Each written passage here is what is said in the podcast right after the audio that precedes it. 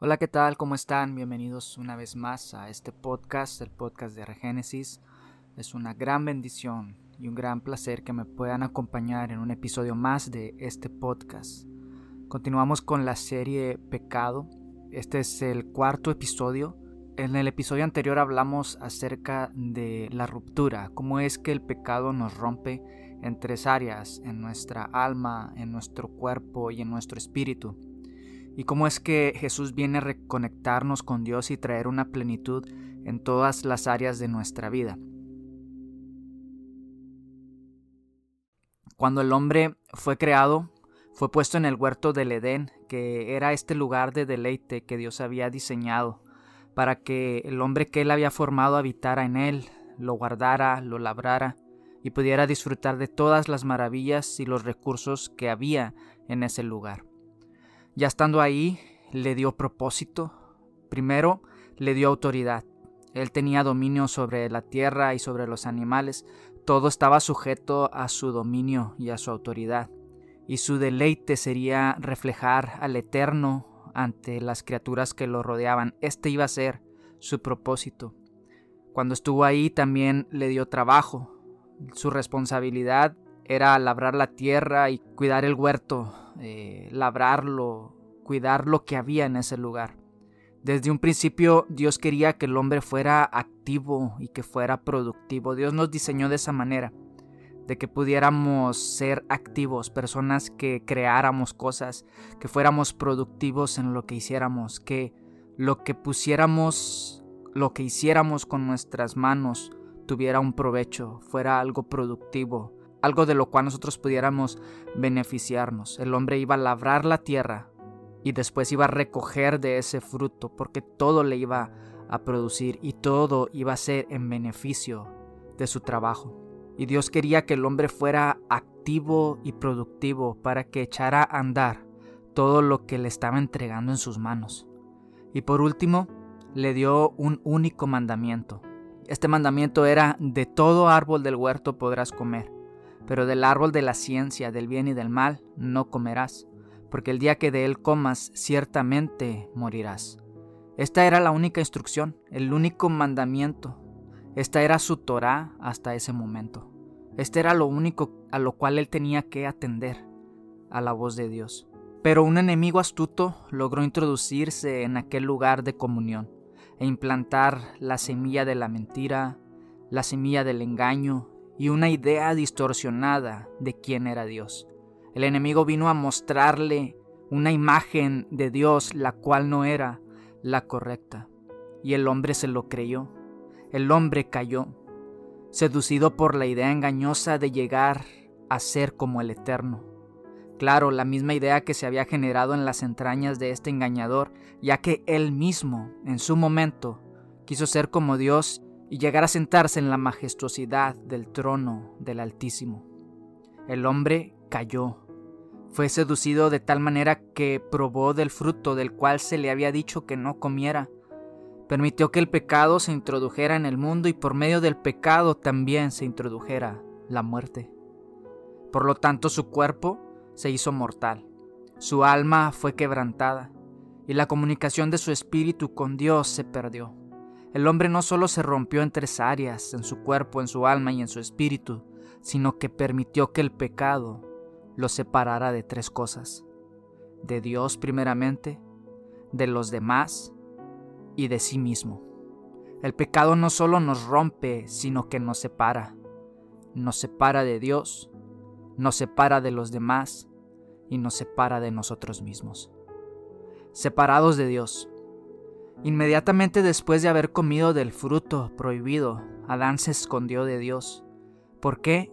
Por la vergüenza y el temor de que Dios lo encontrara desnudo, de que Dios lo encontrara despojado de la vestidura de luz que alguna vez lo había rodeado.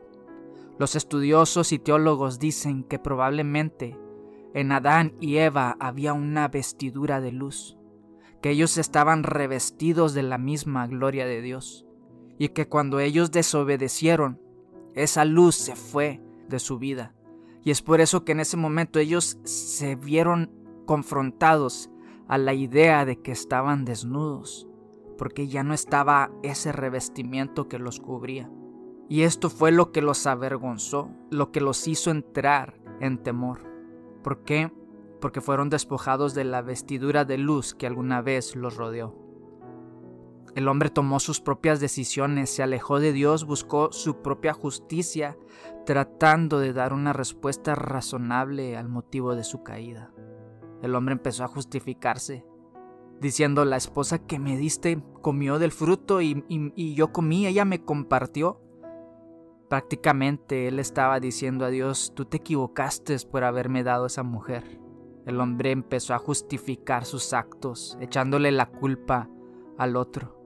¿No te parece familiar? A mí me suena muy familiar. Cuando fallo en algunas cosas siempre trato de encontrar a otro culpable primero que a mí. El pecado nos aleja de Dios, pero el tratar de justificarnos pone un doble de distancia entre Dios y nosotros. Cuando Adán pecó, primeramente le echa la culpa a su mujer y le echa la culpa a Dios. Pero antes de eso, él trata de esconder su desnudez cosiendo hojas de higuera. Esto es justificación. No sé si tú has tocado las hojas de higuera o si tú has tratado de arrancar los higos de ese árbol, yo lo he hecho. Y las hojas de la higuera tienen unas espinitas que se clavan en la piel y eso da comezón. Imagínate las hojas de higuera en el cuerpo de estas personas. Nuestra autojustificación pica, nos hace sentir incómodos porque nuestra conciencia está diciéndonos ahí, estás mal. ¿Y qué es lo que provoca esto? ¿Que seamos justificados? No, lo único que provoca es que nos alejemos más de la gracia de Dios.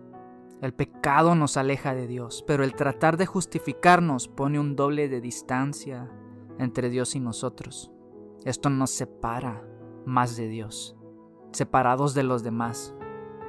Los diez mandamientos, lo hemos dicho y lo repetimos, fueron dados por amor y para amar, ya que tienen que ver con la forma de relacionarnos con Dios, y relacionarnos con los demás. Jesús dijo que la ley se resumía en estas dos cosas, en amar a Dios y amar a nuestro prójimo. Y esto es porque si amamos a nuestro prójimo o a nuestro compañero, no intentaremos hacer nada que lo lastime, ya que estaremos pensando en él, primero en él, antes que en nosotros. Por lo tanto, cuando decidimos pecar, decidimos alejarnos de los que nos rodean Decidimos enajenarnos en nuestros propios deleites y buscar nuestro propio placer por encima de los que están a nuestro alrededor. Porque cuando tú pecas no lo haces públicamente, no lo haces sabiendo que alguien te está viendo. Porque cuando tú pecas, el pecado no solamente es en contra de Dios, sino que es en contra de tu prójimo. Por lo tanto, el pecar contra tu prójimo implica que tú te estás separando de él. ¿Para qué? Para hacer tu cometido, para hacer lo que tú quieres. Tú te estás separando de los que están a tu lado, porque está, lo que estás haciendo es en contra de ellos. Por lo tanto, cuando decidimos pecar, decidimos alejarnos de los que nos rodean, enajenarnos y buscar nuestro propio placer por encima de los que están a nuestro alrededor. El pecado nos aleja de nuestros seres queridos porque es contra ellos que pecamos. Nos aleja del prójimo porque pensamos en nosotros antes que en él. Amor es pensar en los demás a cuesta de nuestro propio beneficio. Amar es morir al yo por ver vivir al tú. Renunciar a mi placer por ver placentero al otro. El amor es sacrificial. Si no amamos así, estamos separados, separados de nosotros mismos. El hombre perdió la comunión consigo mismo. Podemos ser una persona o una entidad, pero estar totalmente divididos en nosotros mismos. Los conflictos internos, los conceptos equivocados de quiénes somos y los problemas de superioridad o de inferioridad son el resultado de la falta de identidad de conocer realmente quiénes somos en Dios. Pablo dijo, nadie tenga mayor concepto de sí mismo que el que debe de tener. pero también nadie debe de tener un menor concepto de sí mismo que el que debe de tener. Debemos de permanecer en una línea de cordura donde no pensamos que somos los mejores, pero tampoco pensamos que somos los peores, porque tanto un extremo como el otro son dañinos y no vienen de un lugar correcto no vienen de una perfecta relación con Dios. Los conflictos internos, los conceptos equivocados de quién somos y los problemas de superioridad o de inferioridad son el resultado de la falta de identidad, de conocer realmente quiénes somos en Dios. El conocimiento de lo que soy y lo que tengo viene de conocer realmente quién es Dios y qué es lo que Él piensa de mí. Entre más conozco a Dios, más me conozco a mí mismo. Y entre más me conozco, los conceptos de mí mismo cambian. Entre más conozco a mi Creador, entre más me acerco a la fuente de mi vida, a la fuente de mi existencia, más me comprendo. No se trata de irte a un lugar lejano y descubrirte a ti mismo, se trata de ir a la presencia de Dios y descubrir quién es Dios. Porque al descubrir quién es Dios, descubrirás quién eres tú. En una entrevista hecha a Roberto Gómez Bolaños, mejor conocido como Chespirito, el entrevistador le preguntaba cómo es posible que Chespirito podía hacer reír a muchas personas, pero su comedia no lo podía hacer reír a él, a este entrevistador.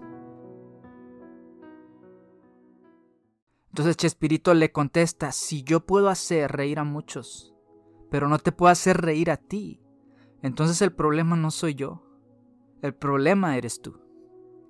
Y con eso le cayó la boca a este entrevistador, porque le dijo una gran verdad. A veces pensamos que todos son el problema. A veces pensamos que los demás son el problema. Los demás están mal, que todos están mal y que solo nosotros estamos bien. Pero muchas veces el problema no son los demás. El problema somos nosotros. En una ocasión, cuando fui a mi consejería prematrimonial. El consejero nos decía acerca de cómo lidiar con los problemas que vienen en el matrimonio y nos daba un ejemplo o nos mostraba una enseñanza de cuando tu esposa o tu esposo vienen a ti y te reclaman por alguna cosa, el primer instinto es el de justificarnos y decir, no, pero es que yo te amo, eh, no pienses así, ya sea que nuestra esposa viene y nos dice, oh, yo siento que tú no me amas. Nuestra primera justificación como hombres es decir, pero ¿cómo? Si yo te amo, yo trabajo para ti, yo te doy esto, yo hago lo más que puedo para proveerte, ¿cómo es que dices que no te amo? Y nos ofendemos.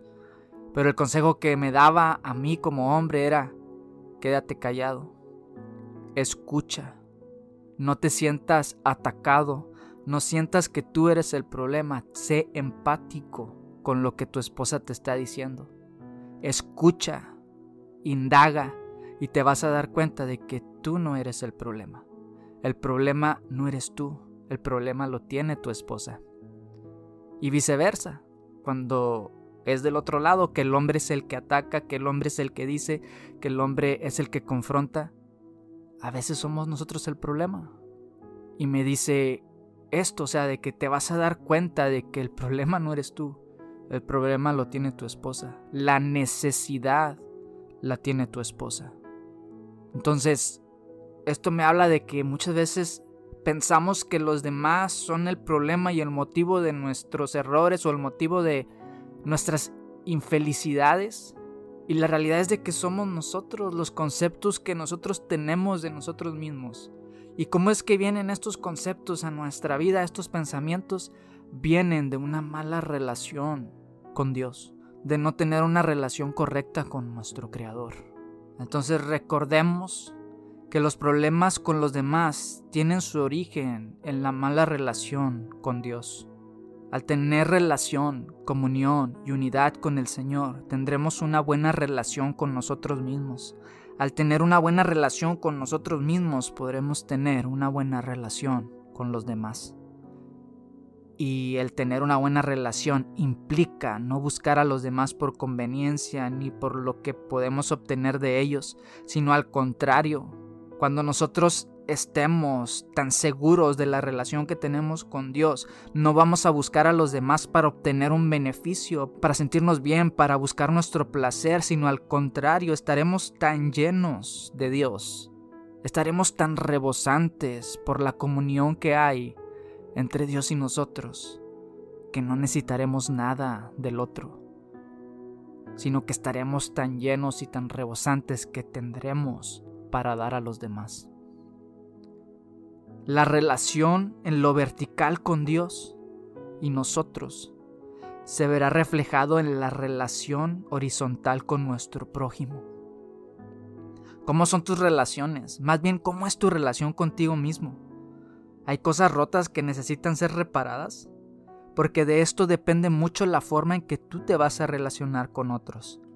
Si no has reconciliado cosas en tu interior contigo mismo y con Dios, será muy difícil reconciliarlo con los demás. Dios te está llamando a tener una relación, comunión y unidad con Él, para que puedas tener una relación plena con los demás. La relación con los demás es sanada cuando la relación con tu Padre es sanada. Incluso la relación con tu Padre terrenal, con tu Madre terrenal es sanada cuando tu relación con tu Padre celestial es sanada. Dios quiere sanar nuestra relación. Dios quiere darnos identidad. Dios quiere que volvamos a ese lugar de donde fuimos sacados para que otra vez volvamos a tener identidad y propósito y relación con Él, con el fin de poder volver a tener la imagen que perdimos en un principio y poder reflejar esa imagen a los que nos rodean, a los que están a nuestro alrededor, a los que nos están viendo. El hombre se escondió, el hombre huyó porque la imagen que estaba en él había sido quitada y ahora tenía vergüenza por la forma en que lo veían, por la forma en que se veía. Entonces volvamos a ese lugar donde está la presencia de Dios para que seamos impregnados nuevamente de la gloria de Dios. Tal vez no vamos a brillar como Adán, como Eva en el principio. Tal vez no vamos a resplandecer como con una luz que cegue a nuestros amigos o a nuestros familiares. Tal vez no vamos a volver de ese lugar como volvió Moisés que tuvo que ponerse un velo en su rostro para que la gente pudiera verlo, porque su rostro estaba tan brillante que no podían fijar su mirada en él. Tal vez no vamos a regresar así, pero sí cambiado en nuestras actitudes, cambiado en nuestro carácter, en nuestra forma de tratar a los demás, porque eso es lo que quiere hacer Dios en nosotros. No cambiarnos de afuera, no que brillemos, no que resplandezcamos como si fuéramos soles, sino que nuestro carácter sea más como Él. Que nuestro carácter sea transformado a la imagen de Dios.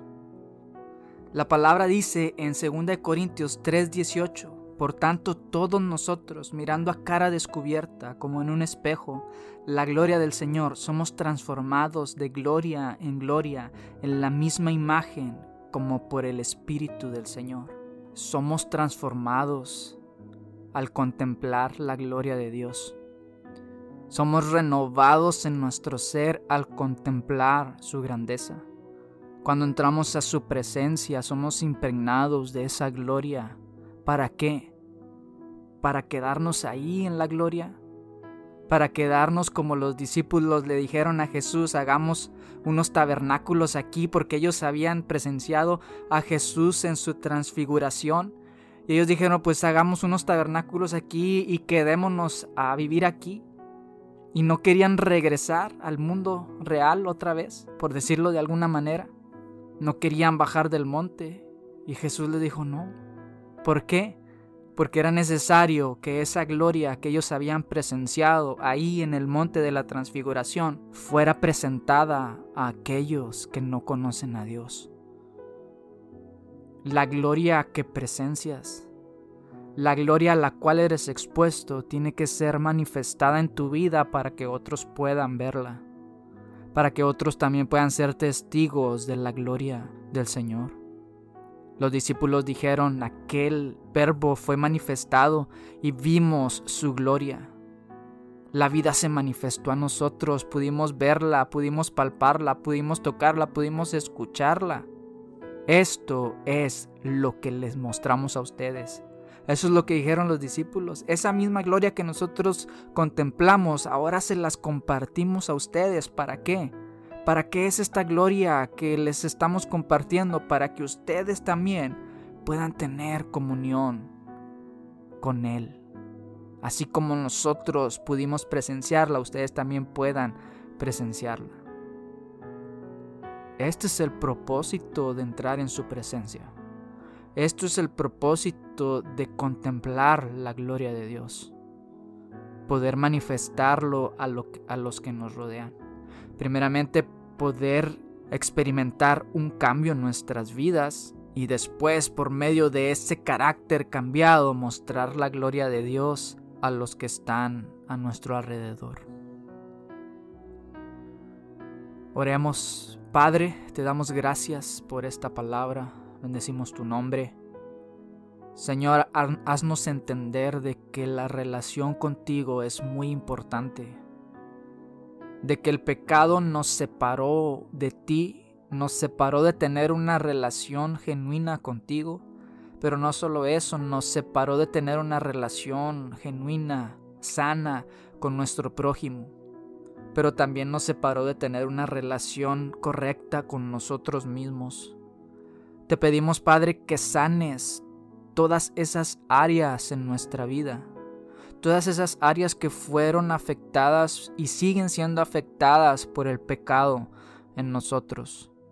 Porque el pecado nos separa de ti, nos separa de nuestros seres queridos y nos separa de nosotros mismos, de nuestro propósito, de nuestro destino nos separa de los conceptos adecuados que debemos de tener sobre nosotros mismos.